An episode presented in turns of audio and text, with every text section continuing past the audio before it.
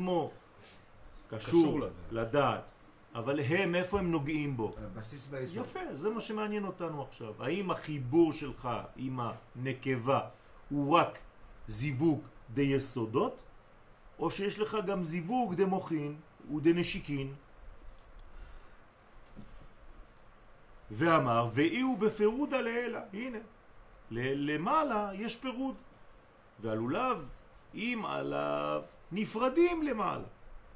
כאילו. כן, והוא קשר. אם עליו נפרדים למעלה, הוא קשר.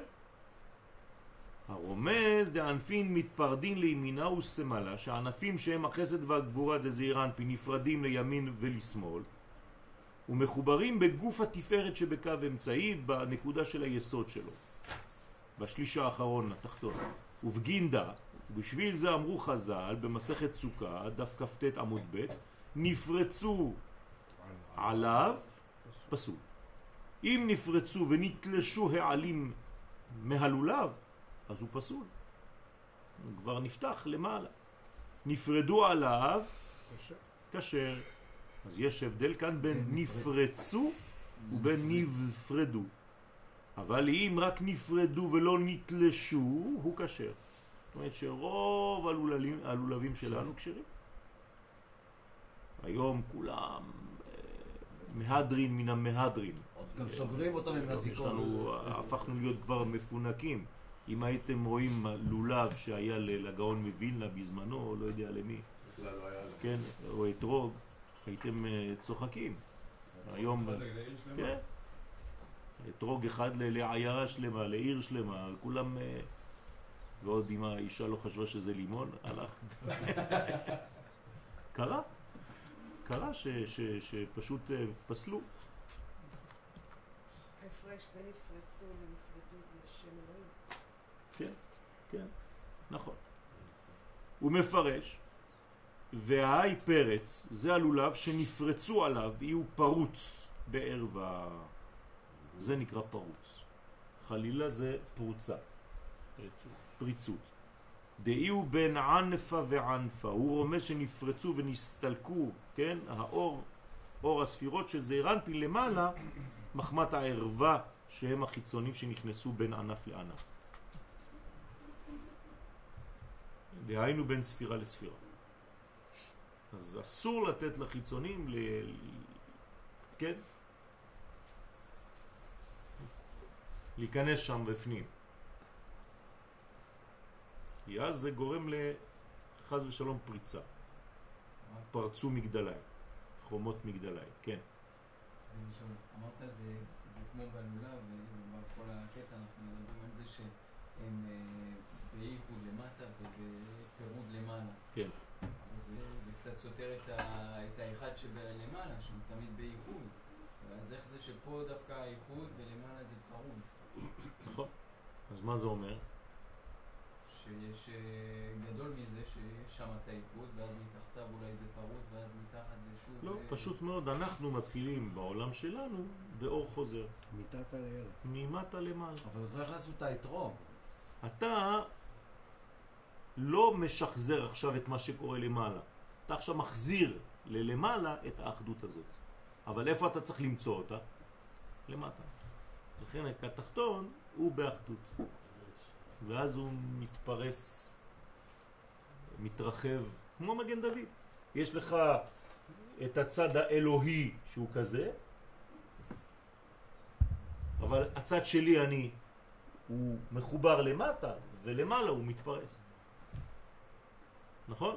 אז זה, זה החלק שלי. זה המשולש האלוהי, וזה המשולש האנושי. בסדר? מה? אז זה אור ישר, וזה אור חוזר. זה גם היחס של... אז עם הלולב כשאנחנו עושים אנחנו מושכים או דוחפים. או מעלים. אה. אני חושב מושכים. נכון. אנחנו מושכים ולא מעלים. זאת אומרת, מה אני רוצה לעשות? מי נוגע בי? האחדות הזאת. וכיוון שאני לא יכול למקד ולמקם את האלוהות, כי אז אני נופל לעבודה זרה, כי אני אומר הנה אני יודע איפה הוא. אז מה אתה עושה? אתה לוקח את, את, את, את הכל, את הרחב, ואתה אומר אה, אין סוף ברוך הוא. אני רוצה שזה יהיה אחד אצלי. אז אתה מבין. בעצם. בסדר? למה זה לתפארת? כי ההורדה היא לחזה, זה התפארת, נכון? כי אי אפשר שום מדרגה אחרת אינה מחברת. רק הקו האמצעי. אסור להוריד את זה מתחת לשם, אסור לרדת. מה? אסור לרדת יותר נמוך. נכון. נכון. רע. כי אז אתה מביא מיסוד ליסוד, זה לא טוב. בסדר? עוד שאלות? מה הריבוי? מה? לא לוקח את הריבוי. אני לא יודע למקם את הקדוש ברוך הוא בחיים שלי, נכון? אסור לי למקם אותו. ברגע שאני ממקם אותו, מה עשיתי? הגבלתי אותו. אז הגבלתי אותו לפי מה? לפי השכל שלי. אז אני חייב בעצם לומר, אני פתוח. אני לא יודע. ריבוי זה כל הצדדים. אתה, אין סוף. אתה אין סוף, אז אני מנסה כמה שאני יכול בעולם המוגבל שלי לקלוט אותך מכל הכיוונים. אבל כשזה נכנס בי, אוי ואבוי אם זה ייכנס ב... בפיזור, זה חייב להיות נקודה. אני מכניס רק נקודה אחת כדי להיות אני אחד. בסדר? עכשיו בחלום לפני שהתעוררתי, ישנתי וחלמתי על לולב, לא, לא ידעתי למה. הנה. קיבלת תשובה. אמרתי וואי זה ערב סוכות, לך לקנות לולב עכשיו. ערב סוכות.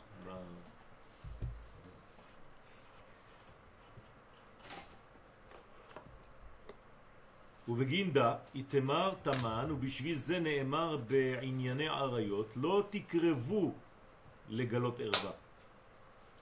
הוא מפרש לה צריך לקרבה עטוון דאינון י' כו' באתר דערווה. למה, למה לי המילה לא תקרבו? לא תגלו ערווה.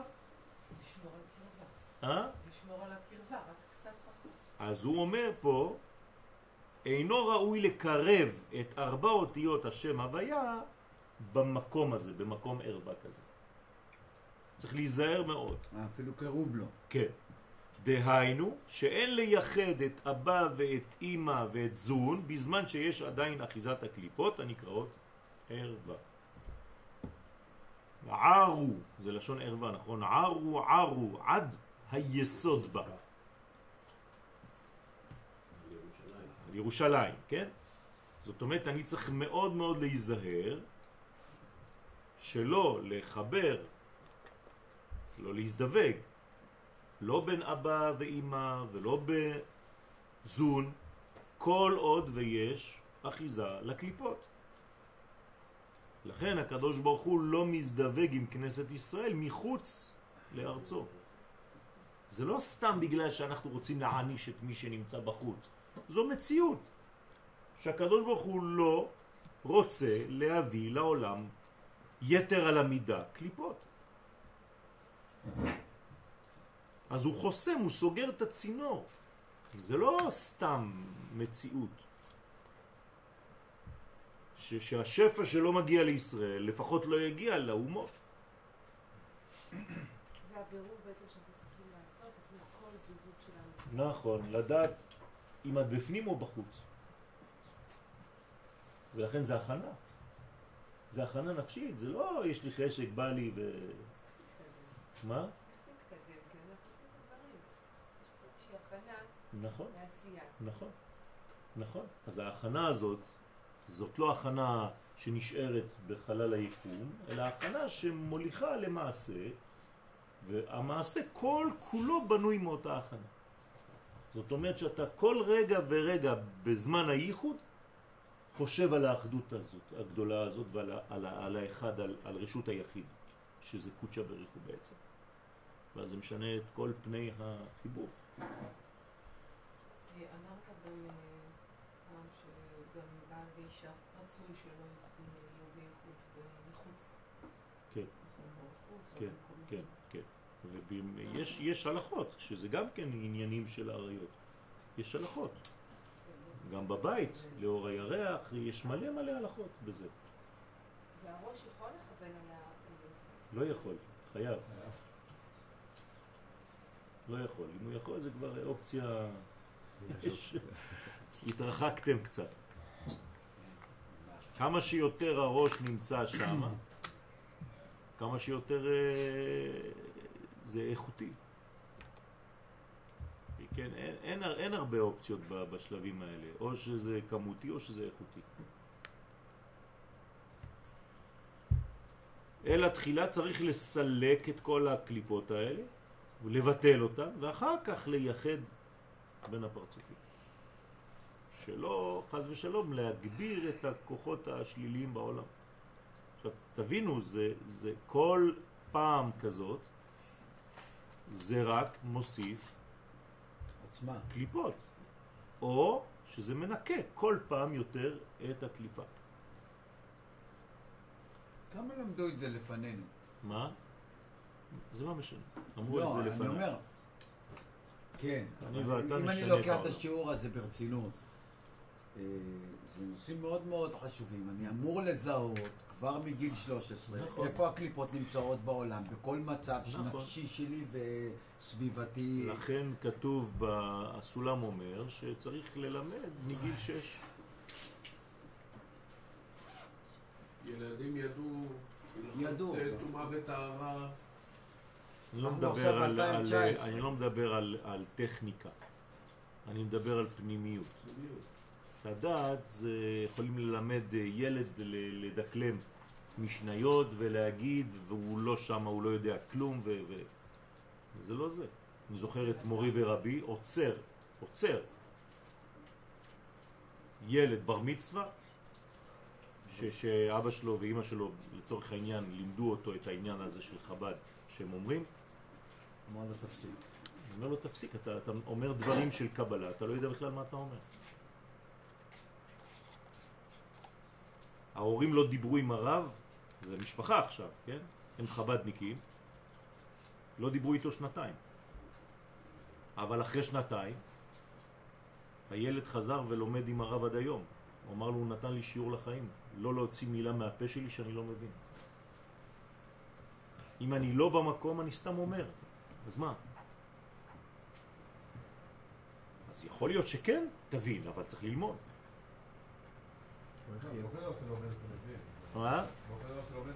נכון, נכון. נכון. נכון, אז, הוא- אז הוא אמר לו, אז הוא אמר לו בשיטה שלי, כי הוא יקה כזה, כן? יותר אה, גאון מווילנה, אז יש כזה קצת, אה. כן, מאבק. אצלנו לא עושים את זה. או שאתה יודע מה אתה אומר, או שאתה שותק. כן, אז הייתה מריבה כזאת. דרך אגב, אם דיברנו על הגאון מווילנה, אתם יודעים שבנימין נתניהו הוא הצאצא של הגאון מווילנה. כלומר, שורש ישיר של דוד המלך. ממש, הנכד הקטן שלו, של הגאון. זה לא סתם שאדם נמצא במקום של מלכות, פוטנציאלית. כי הוא משורש דוד. הוא מגזע ישי. כן? מורי ורבי, דרך אגב, אותו דבר. הוא גם כן משורשו של דוד המלך, ממש, ישיר. זה מלכות. זה מדרגות של מלכות.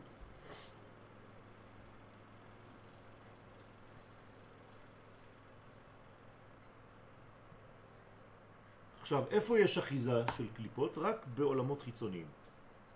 נכון? כלומר, אם ניקח בעצם את אצילות, בריאה, יצירה ועשייה, אצילות, בריאה, יצירה ועשייה, איפה יש קליפות? בריאה, מתחילה רק בריאה. מפה ומטה. פה אין דבר כזה, לא יכול להיות. בסדר? לא יגורך רע. אז בואו נ- להבין את המאמרים הבאים, בעזרת השם, נקדים מה שמבואר להלן. כי אחיזת הקליפות הם רק בעולמות בריאה, יצירה ועשייה. ושם יש להם יניקה. מאיפה? מהחלק התחתון, מנהי דמלכות, שירדו שם בסוד רגליה יורדות מוות. מנהי דמלכות. כן? החלק התחתון של המלכות.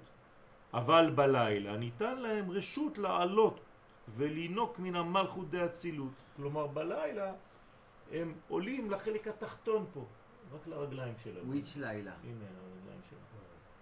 בסדר? או ככה. אז הם נכנסים רק לרגליים, לחלק התחתון. רגליה יורדות מוות, של א'. של האלף של אצילות, חלק התחתון שבה, ובלילה הם יכולים ללכת. כן? לחסות שם. לילה כולל גלות? אז הם נותנים לה יניקה קטנה מהחלק התחתון. הבנתי. אם זה היה פירוט שלם. הם מתים. ולפעמים על ידי עוונות גדולים ניתן להם רשות לינוק גם מנהי דזה דרך המלכות. כלומר חל, חלילה אם יש עוונות גדולים אז חס ושלום אפשר להעלות היניקה של החיצונים גם לעוד מדרגות, ככה לקרסם שם.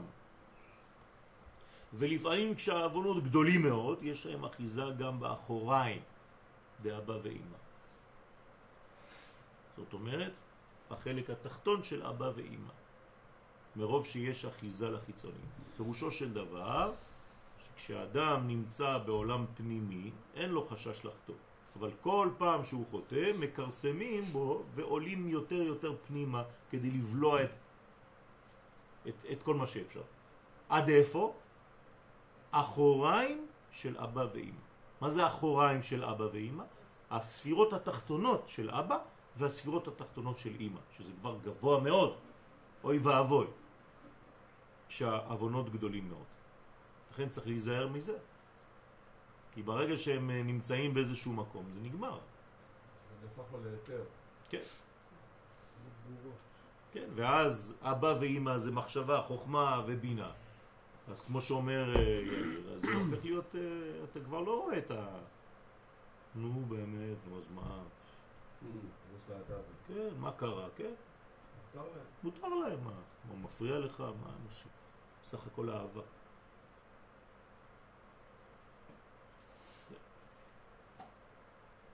וזה, מה? אתה מנסה להסביר להם את המצב שלהם. אי- אין- אין הם- הסברים, אין הסברים, זה, זה... אנחנו בתקופה ש, של, של פוסט מודרניזם. אתם יודעים מה זה פוסט מודרניזם? פוסט מודרניזם זאת אומרת שאף אחד לא יכול להגיד לאף אחד שום דבר. כלומר, כולם צודקים. כלומר, אף אחד לא צודק. כל. אחד יחיה מה שאתה רוצה, רק... כן. אז זה יתרו. זה, זה חס וחלילה, הדרך שיתרו רצה. חס כאילו, וחלילה, זה, כולנו נשיאים. זה פריצות של כל המדרגות. אתה כבר לא יכול לחנך כלום, אתה יכול כבר לא להגיד כלום. כל מילה שהוא יגיד לך זה, אתה חושב ככה. הוא כבר ילד שלא אומר מה כן. בדיוק. אתה לא תחליט עליי. אתה, אתה, אתה, מה, אתה לא תחליט עליי, אני. חושב ככה, אתה חושב ככה. לגיטימי, כולם לגיטימיים, המחבל לגיטימי, הוא חושב ככה. כן. מותר לו. צריך מפץ גדול, זה לא ילך לבד. אז לכן צריך, המפץ הגדול של הגאולה העכשווית עכשיו זה כניסת הזוהר לזירה. החדרת תורת הסוד לתוך הזירה המקולקלת. לאוניברסיטה. וכל עוד והתורה הזאת הפנימית לא תיכנס לשם, ומה זה התורה הפנימית הזאת? זה בעצם הערכים שהם לא של האדם, זה ערכים מקומה אחרת. כי כל עוד זה יישאר בקומת האדם, אז באמת, כיוון שאני סובייקטיבי, אז כל אחד צודק. אז צריך איזה ערך מוחלט שהוא מוסכם על כולם, שהוא מעבר להכל. אז זה, זה בדיוק התורה הזאת. לכן זה, זה הספר שיגאל, ש, שבעזרתו תהיה גאולה. כלומר, אם יש ספר אחד בידיים של מלך המשיח, זה זה.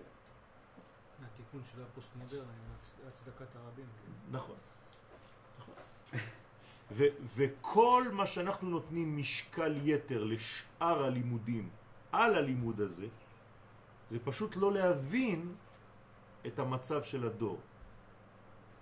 הייתי אומר בהגזמה, לא תעמוד על דם רעך. מי שהיום לא מעמיק בלימוד הזה, וממשיך את הלימוד כפי שהוא למד במשך אלפיים שנות גלות ו- ועד היום, כלומר רק שיעורים של גמרא, כל הישיבות. אני מדבר גם על הדתי-לאומי. שאין לימודי אמונה, לימודי ליבה של אמונה, של תוכן, של פנימיות, זה קטסטרופה. זו קטסטרופה. ולכן צריך מאוד מאוד להקפיד, להיזהר שבכל בית מדרש, בכל מקום, חוץ ממה שקיים, לא במקום, אבל חוץ ממה שקיים צריך להוסיף את הרובד הזה ולעשות ממנו דבר מרכזי בדור הזה. דווקא בדור הזה להכניס. את זה. בוודאי. הכי, הכי, הכי מפוצל להכניס כי, את ה... כי אין כלי נשק אחר שמסוגל, יש, יש נשק, כן, אם אתה יורה על מחבל עם, עם, אה, עם ברטה 22, אז זה יכול לשתק אותו, אבל אתה כדי מינימום 9 מילימטר צריך. אה, אה. אמרתי מינימום. בסדר? זה, זה, זה בדיוק העניין. אין נשק אחר היום, חוץ מהזוהר הקדוש. אין לדור שלנו. לא אני אומר את זה, רבי שמעון בעצמו אומר את זה. אני כתבתי את הספר הזה בשביל הדור האחרון. בדור שלי, כשאני כתבתי, אומר רבי שמעון, אני גנזתי אותו, אני ידעתי, הכנסתי אותו בקופסת שימורים. במשך אלפיים שנה הספר הזה לא גלוי. כשאני הוציא אותו החוצה בסוף הימים, פש, תפתחו את קופסת השימורים הזאת, אז הרבה התנגדו לזה, כי הם פוחדים, אתה בא והורס להם את כל המנגנון.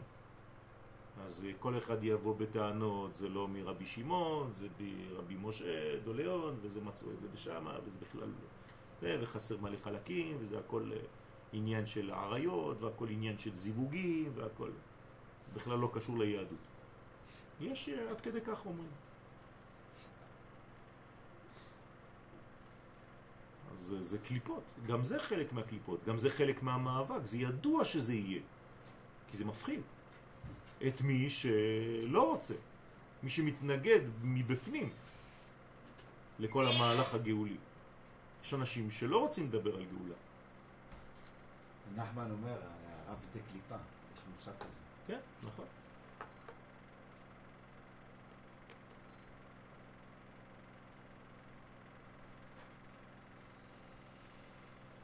לפחות תגידו שלמדתם פעם בפייפר, באמצע טיסה של זוהר. אז לכן, צריך להיזהר בזון שלא תהיה בעצם הקליפה אוחזת. אלא תחילה צריך לסלקם ולבטלם, ואחרי זה רק את הפרצופים. לכן צריך להיזהר שלא תהיה אחיזה. ורזה דערווה, למעלה בצד שמאל, בטרן עטבן ער ו. הנה. עכשיו הוא מחלק את התיבה לשני חלקים. מה זה ערווה? ער ו"ק. סוד הערווה נרמז בשתי אותיות, אה, זה... ער וו'. כי עיקר אחיזת הקליפות היא רק בזון שהם ו'. ו"ק. של שם הוויה. ולא חס ושלום באבא ואימא שהם י"ק דהוויה. כן? אז מה זה הער הזה? המפרש, הנה ער רומז על מה שכתוב רע בעיני אדוני, כי קליפת, הקליפות נקראות רע. ואומר, ואילן ענפין נתפרשו, ואלו הענפים שהם נהי דמלכות נפרדו מן הגוף ויוצאים למטה. דיהה ערווה ביניהו כדי לאפשר, לכן אפשר שיהיה ערווה ביניהם. אבל לאו איהו אלא בר מעט רדיקות שבריחו דאיהו אדני. אבל אין אחיזת הקליפות באצילות. אלא כשנצח, הוד ויסוד של המלכות, של אצילות, הם מחוץ ממקומו של הקדוש ברוך הוא. דהיינו כשירדו בעולם הבריאה, שהוא בחוץ, כל המדרגות של חוץ, ולמטה ממלכות דאצילות, שהיא שם אדנות. הדאו דכתיב, זה שכתוב, לא יגורך רע. אז אם אין רע, מה יש? ער. כן? שם כתוב ויהי ער רע בעיני השם וימיתהו. זה שכתוב לא יגורך רע, דהיינו בעולם האצילות, אין מקום לרע. כי הקליפות דאצילות נמצאות בעולם הבריאה. זה כמו השמרים, זה כבר בעולם... לא שרע לא מגיע. נכון. נכון. ורק בלילה ניתן להם רשות לעלות ולנוק מן המלכות דאצילות, שרגליה נוגעות קצת למטה בחוץ. מה זה קליפות דאצילות? בכל מדרגה יש הרי קליפות, נכון? אבל אפשר להגיד באצילות שיהיה כיפות. אז הקליפות זה אצילות, כלומר החיצוניות של האצילות, יש בה חיצוניות בפנימיות, אז החיצוניות שלה לא אצלה. באצילות יש פנימי וחיצוני? כן, והחיצוני של האצילות הוא לא באצילות, הוא זה בבריאה. זה הבית שיוד... הוא כבר בבריאה, החגית של הבריאה. כן? בחלק העליון של הבריאה. מה אתה אומר? קיבלתי. קיבלת? זה אומר שצריך ממש להיזהר, ולכן מתי זה הסכנה? בלילה. כי בלילה יש אחיזה כזאת. עכשיו תתרגמו את הלילה לכל מה שאתם מכירים, ותבינו שהלילה הוא מצב קשה. ושם צריך לעבוד הכי הכי הכי הרבה על מה? על אמונה, שנאמר, ואמונתך בלילות. אם אתה לא עובד על אמונה בלילה, בזמן הספק, מה תעשה? אבל יש פה... למה הזוהר אז לא לומדים אותו בלילה, אלא שנגמר הלילה? מי אמר את זה? קמים בחצות, אם אני טועה. בסדר. זה, זה, זה, זה המדרגה, זה עדיין לילה.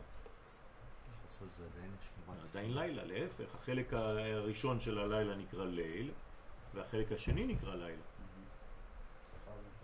ליל שימורים. כן, שאלה אותי הרבנית ימימה על אה, תשעה באב, ליל כתוב שם. אז אמרתי לה, בגלל שבמקור הוא לא לילה, הוא יום. זה מעיד על כך שתשעה באב הוא יום, הוא לא לילה. רק שאנחנו, בגלל שלא הבנו את יסודו הפנימי, אז הפכנו אותו ללילה. מתי יש לנו ליל? ליל שימורים, אותו דבר. ליל פסח הוא לא לילה, הוא ליל. הלילה הזה לשם, אז זה ליל, זה כבר אור. גם שבת, לא? כן? ליל שבת. בפיוט גם אסור לומר לילה טוב בשבת. למשל, תבואו לבית שלי, אני לא אומר לילדים לילה טוב כשאני הולך לישון. אני אומר שבת שלום. אין לילה בשבת. אתם מבינים את זה? אני בקודש, אין זמן. למה שרים בלילה הזה? מה? איפה? פסח. בפסח? אז זהו, הלילה זה הלילה, זה מה הוא? כולו. מה זה אומר? שאתה מבחינתך רואה לילה, אבל הוא כולו לשם. כולו מרור, כולו זה, כולו, הכל שלמות. כן? כי זה ליל. שוב פעם, מדברים בלשון בני אדם. אנחנו רואים לילה, אבל חכמים באים ואומרים לך, הלילה הזה, זהירות, זה לא לילה רגיל. זה לילה שהוא אור. לילה כיום יאיר. בסדר? ברגע שהלילה מלא בדעת, אז אתה כבר מקשיב ללילה, אז אין כבר לילה. לילה ללילה יחווה דעת. נכון.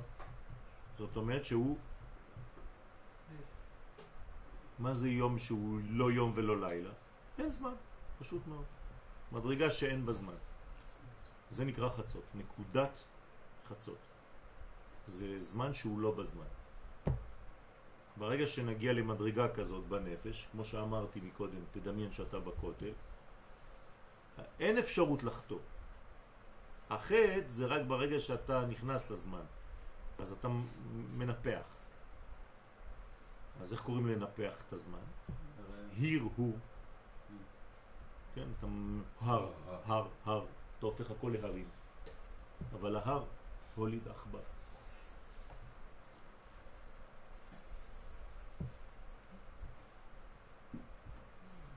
העכבר זה הקליפה הכי גדולה. העיתון של הקליפה שם נקרא אל-עכבר. כן, הכל, כל הקליפות, כן. חמאס, כל השמות זה שמות של התורה. מה הם עשו בכוונה כדי לחפש את השמות? כל הקליפה הם הלכו בפנים, דווקא. מאיך הם יודעים? זה מראה לך, פשוט מי שלומד, הוא יודע במה מדובר. תשמע לשמות, תראה אם יש, אם יש לך עזק. נגיד שהגיעה קליפה חס ושלום עד למדרגה שדיברנו עליה, שזה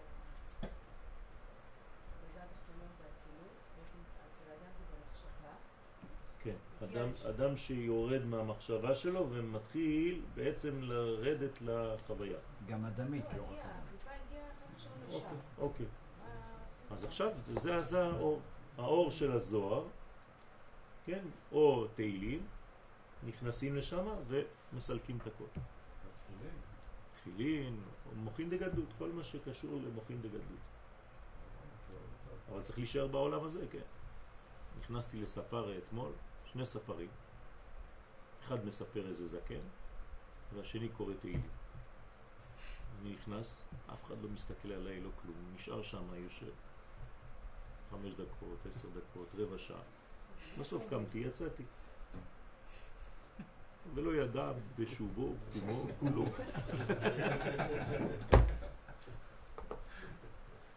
מה, הוא לא הפסיק לקרוא תהילים? לא, קראו לו אתה שהוא יחתוך לו אוזן. לא, פשוט מאוד, אתה צריך להיזהר כשאתה בקרבת בני אדם. הוא צריך להיות נורמלי. אתה לא יכול, בגלל שאתה עכשיו במרכאות עסוק בקודש, לזלזל במדרגה שהיא העולם שלך. אברהם אבינו נותן לנו את השיעור הזה. הוא יושב עם השכינה, והוא רואה ערבים, הוא קם, רץ אליהם. הוא לא אומר להם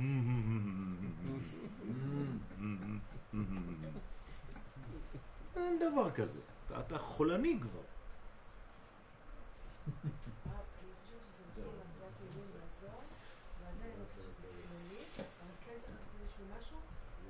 זה. זה, זה. כלומר, לח- לחנך דור שלם להבנה פנימית ולקריאה פנימית של כל מצב. גדול, זה כללי. כן. יודע שאם נכנסה לשם אותה קליפה, בעצם הוא בא לשנות לי משהו במחשבה שלי שזאת קליפה. זאת מחשבה שהיא לא הקליפה נכונה. היא פרטית. כדי לחסל פרט, צריך לחזור לכלל. זהו, אין מה לעשות. לא, לא אז הוא, הוא עולה לכלל. ואני אגיד לו עכשיו תפתח את זה או תקרא. לא, לא, לא. תחזור לכלל. תסתכל על מה התועלת שזה מביא עכשיו ברגע הזה לאומה. בכללותה. אז אם הוא אומר לך שמה מה- מה כן. ההבדל ביני לבין ההודי או הסיני? יפה.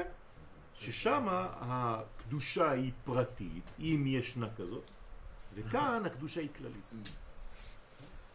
אין צורך לרדת לעבודה אינדיבידואלית. בוודאי שיש צורך. יש צורך, חייבים לעבור דרך העבודה הפרטית, אבל מכוח הכלל. לא לרדת לעבודה פרטית אם אתה לא עם, עם, עם, עם נשק שנקרא כלל. להפך זה סכנה. אל תתחיל לטפל בעצמך אם אתה לא בא עם נשק מכל הצדדים עם מחסניות שכתוב בהם כלל. כי העבודה הפרטית שלך תכניס אותך לדיכאון פרטי כי אתה תסתבך סביב העצמי שלך. ואין לזה מוצא. אלא בגלל שאתה בכלל. רק הכלל מוציא אותך בעצם מכל ה... כן? שמתי לב אתמול שכשאני מצלם למשל ציור שלי, אני יכול לראות מה חסר בו. למה? כי עכשיו הוא בפוקוס, אני רואה את הכלל. ואז אתה... מתרחק. אז, אז היו צריכים להתרחק כדי לראות את הכל. ועכשיו אני יכול לעשות את זה עם הצילום עצמו. כי זה מראה לי בדיוק איפה זה ממוקם. פיקסלים גדלו. ואמר, בספירן שבספירות של האצילות, אתם איתי או שאתם אה, עייפים? מה זה איתך? בסדר? בטח שאיתך. בספירות האצילות תשכח אב ואם ובן כחדה. כן? תשכח פה זה תמצא, כן? מה יש בספירות של האצילות? אבא, אימא ובן. והיינו בבינה שהוא אותיות בן י"ק, בינה, בן י"ק. איך יכול להיות שמה? גם בן וגם י'. מה? בדיוק. דהיינו זה שהוא בנם של אבא ואימא שהם י"ק. רוצה לומר, לפעמים עולה זעיר אנפין לאבא ואימא, כמו הבן הולך לראות את אימא שלו, את אבא שלו, את ההורים. ואז הם יחד, בלי שום אחיזת הקליפות. אתה מרגיש רגוע כי נכנסת לבית של אבא ואימא. ולכן לט ולט תמן ערווה, אז אין שם ערווה. למה גבר נורמלי הוא לא נמשך לאימא שלו? יש לך חס ושלום רצון להיות ביחס עם אימא? אין דבר כזה, איך, מאיפה זה בא? הרי זה אישה. אז הוא אומר שזה הסוד של האצילות. כי אתה חוזר לאצילות, אז אין לך משיכה כזאת. לא יכול להיות. אם לא, אז ממש זה חולי. וזה קיים אצל אומות העולם.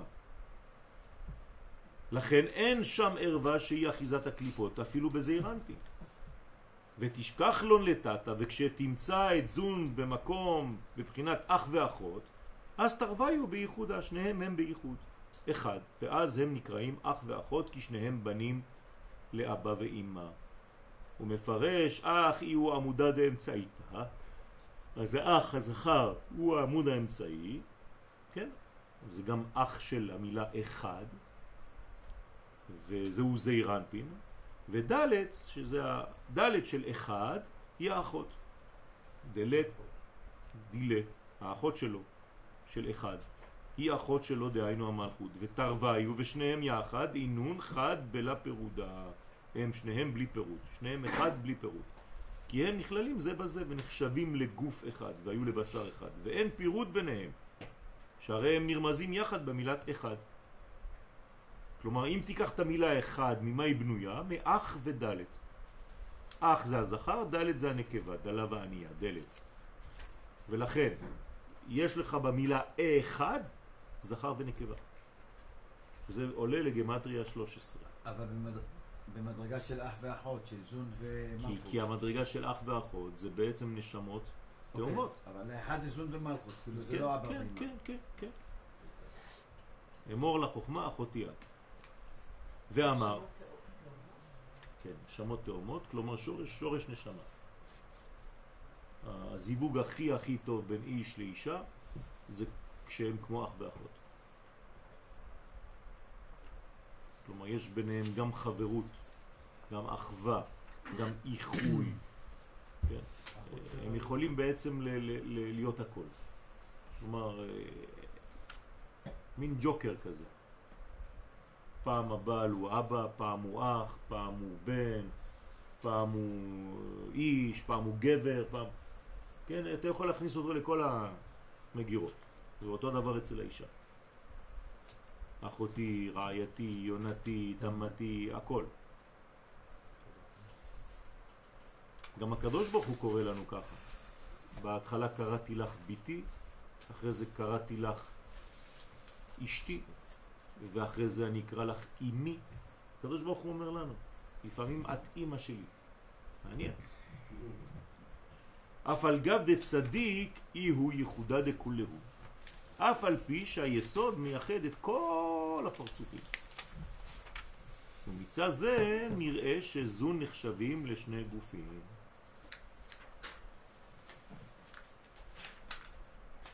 עם כל זה הם נחשבים כגוף אחד. זאת אומרת זה שניים שהם מתחברים לאחד ואין שום פירוט ביניהם לכן אין שייך שם שום איסור ערווה של קרובים כי אח ואחות אסורים כן? אז במדרגה כזאת גבוהה אין כבר שום איסור כזה עד ההכי עד שדרש רבי שמעון דרוש הנזכר, זכותו תגן עלינו אמן. אמן. האליהו כהזדמן ל לרבי שמעון. הנה, עוד סיפור. עכשיו אליהו הנביא בא. בשלב הזה של השיעור הוא נכנס לכיתה. הזדמן ובא להוסיף ולפרש את דברי רבי שמעון. מה אתה מחפש אותו? קראת לו, לא? כן. אז רבי שמעון נמצא, והוא עכשיו, אליהו הנביא בא ומוסיף דברים על דברי רבי שמעון בר יוחאי. ואמר לי לרבי שמעון, רבי רבי, כן, אז הוא קורא לו. אליהו הנביא קורא לרבי שמעון רבי רבי. שיעורה דאריין הכי הוא ודאי. שיעור אחיזת הקליפות הנקראות עריות הוא כך, ודאי כמו שאמרת. אין, אין לי מה להגיד על מה שאמרת. כל מה שאמרת זה נכון. אבל, כן, תבינו אה, את הרטוריקה, כן? לא נכנסים למישהו ואומרים לו, תשמע, זה לא נכון מה שאמרת. צודק.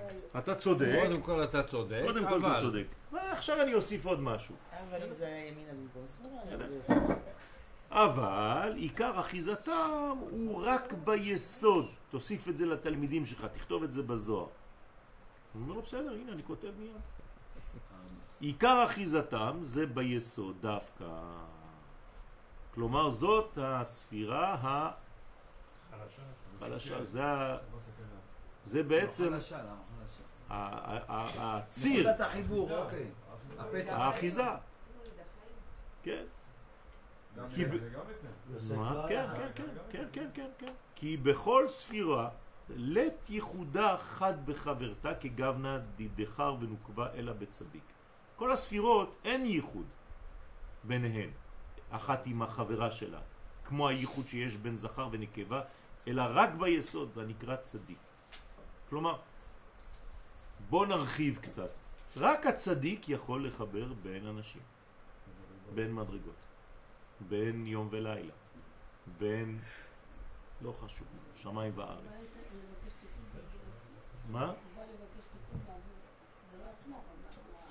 עבור העולם. הצדיק בפני עצמו הוא לא קיים.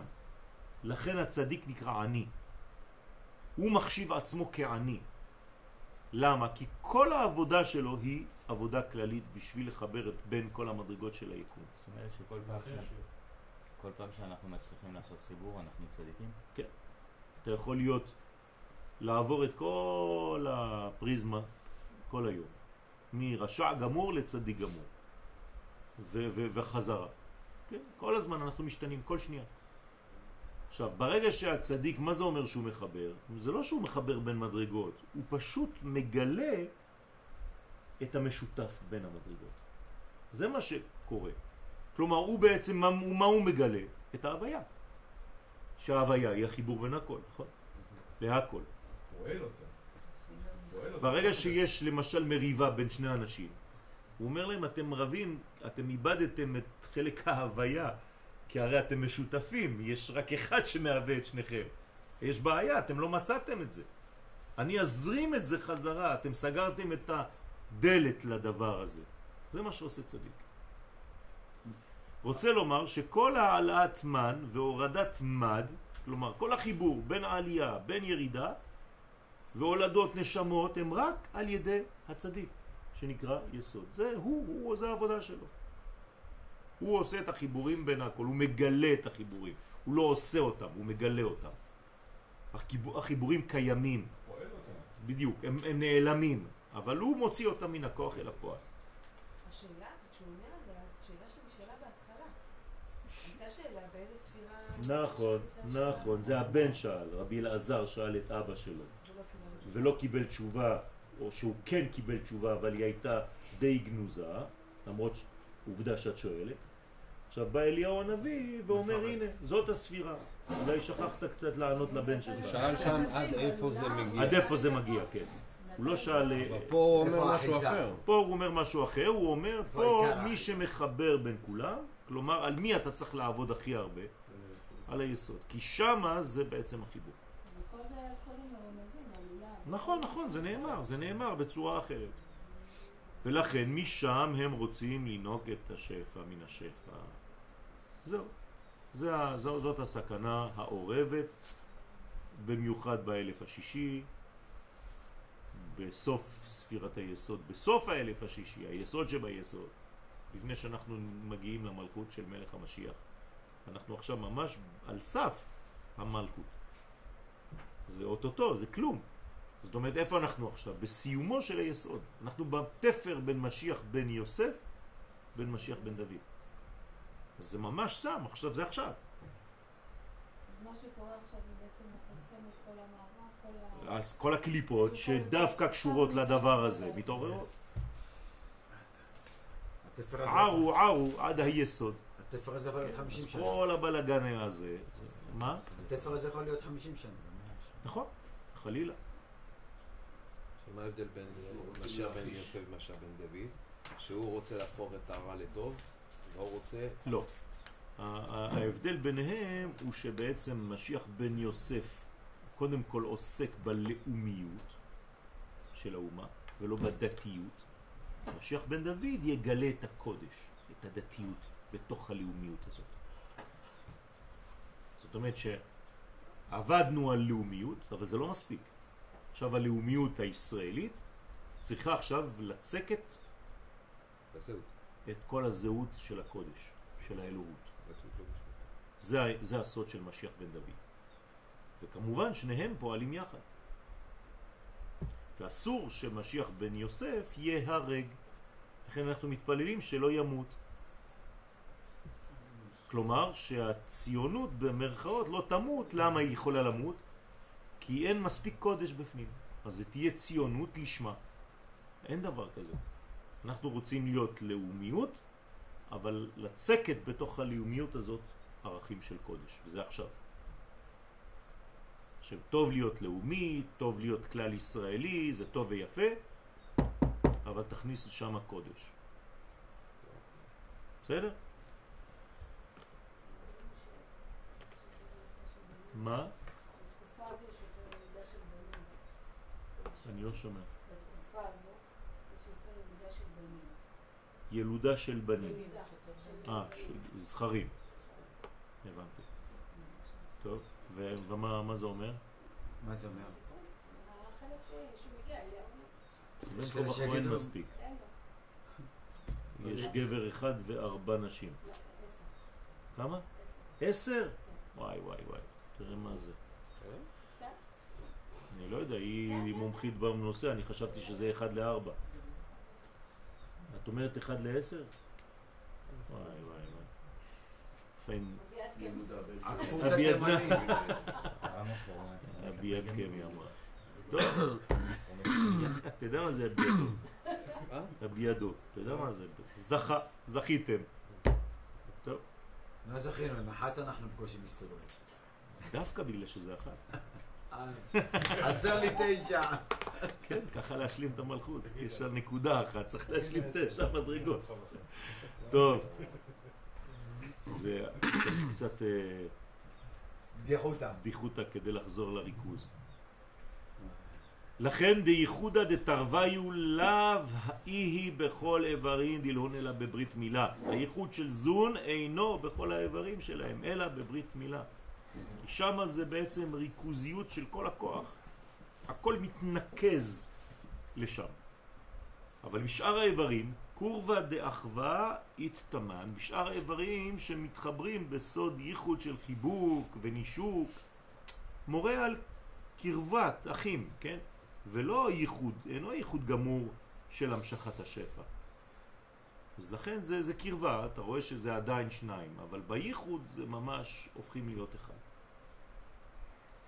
ודא איהו רזה דאילנה, וזה הסוד של אילן העליון, שהוא זעיר אנפין, דענפוי מתפרשין לעילה בכל סתרה, שענפיו נפרדים למעלה לכל צד. רוצה לומר, הספירות של זעיר אנפין למעלה הן נפרדות זו מזו, חסד לימין, גבורה לשמאל, ורזה דמילה, יסוד הדבר, נרמז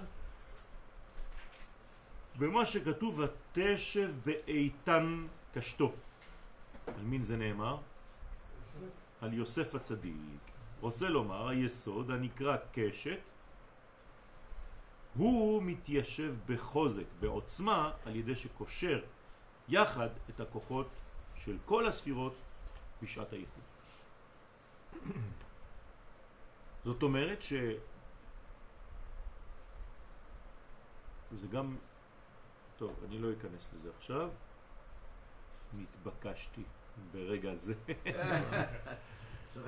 זה אומר ש... כן, זה אומר שבאמת החיבור של כלל האיברים נמצא בדבר הזה.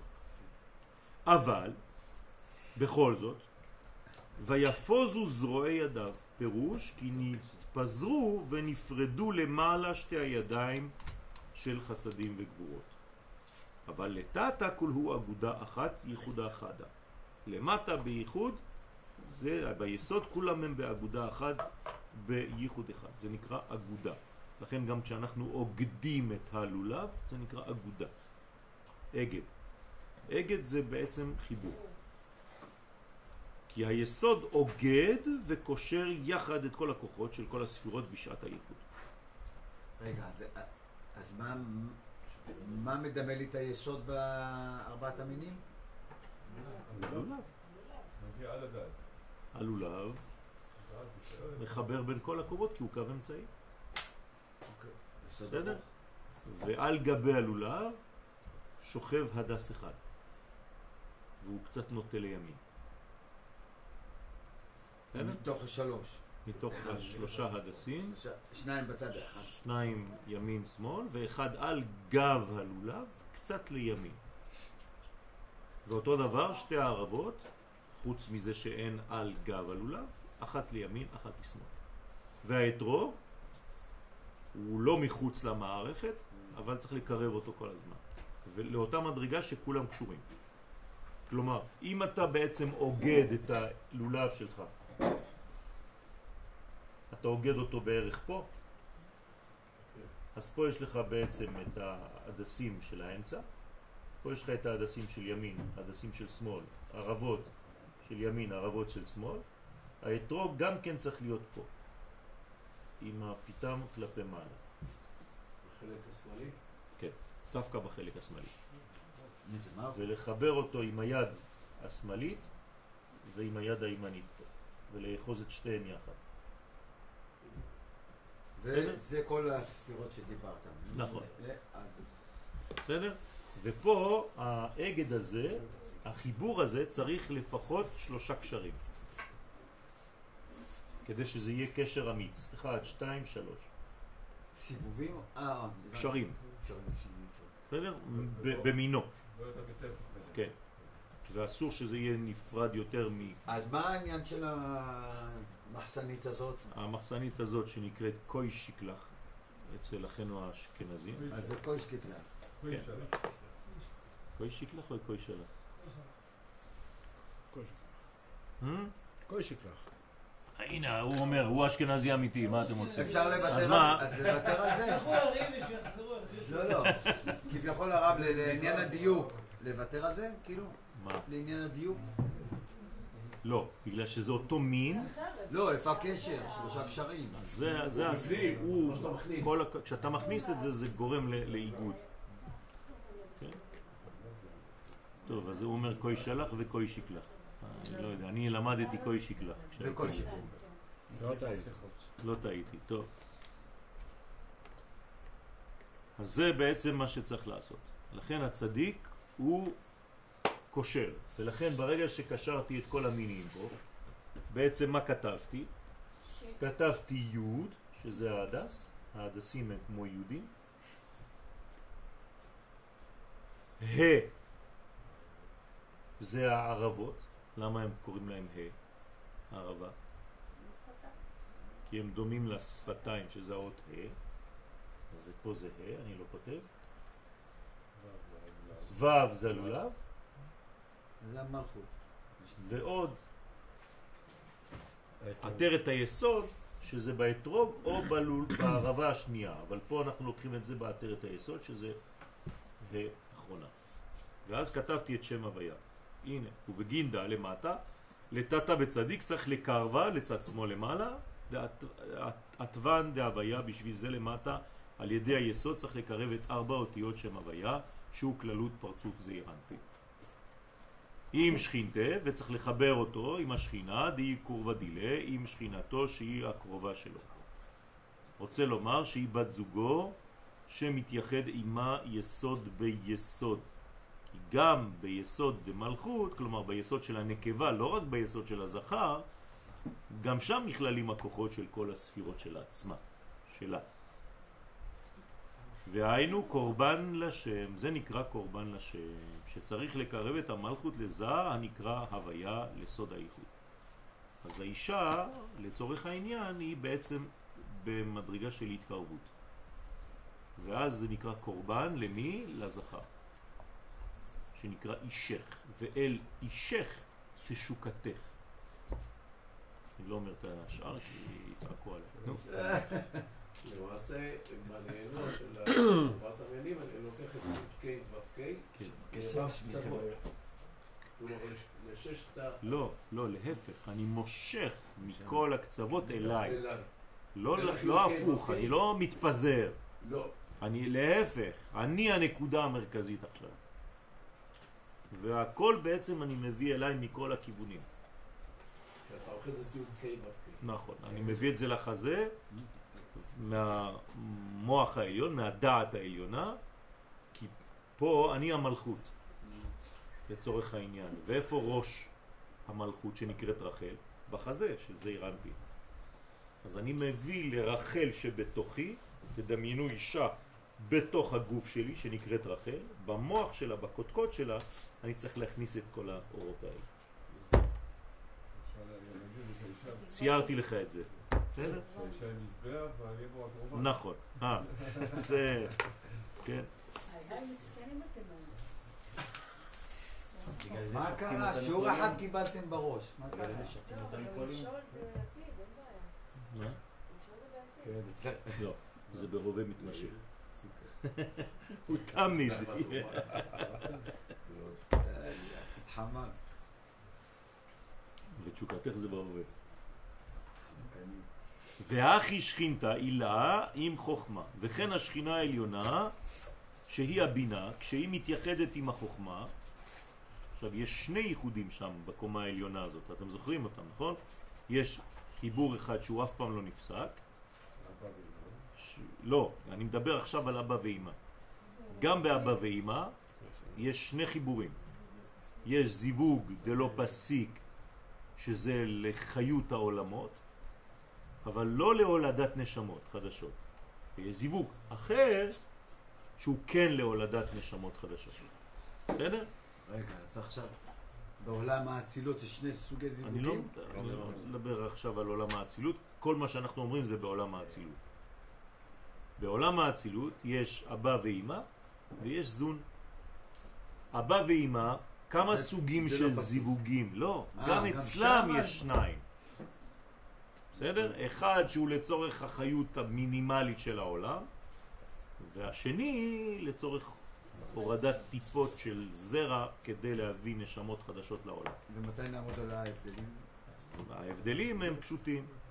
כשלא עושים רצונו של מקום, אז יש רק את המינימום חיות, שהקדוש ברוך הוא ממשיך להחיות את העולם. כשלמטה עושים את רצונו של מקום, אז הוא נותן גם נשמות חדשות. כלומר, נולדים בעולם הזה או פירות גדולים, או ילדים בעלי רמה אחרת בכלל, שאתה לא מבין בכלל. זאת אומרת שככל שהעולם... התינוקות שנולדים היום, זה הולך להיות אה, שפיצים. אתה- עושים רצונו של מקום ברמה הכללית? כן, הכללית והפרטית, כן. אה, תמיד זה זה-. כולם ילמדו את התיקון הזה. נכון. אם כולם, אה, אם אנחנו נדע ל- ל- להשריש בצאצאים שלנו את כל האור הזה. זאת. שככל העולם יפה יותר, אה, טעים יותר, נכון. אה, זה סימן יותר ברור זה לגאולה. סימן ש... ש- לא רק לגאולה, אלא שאנחנו עושים יותר את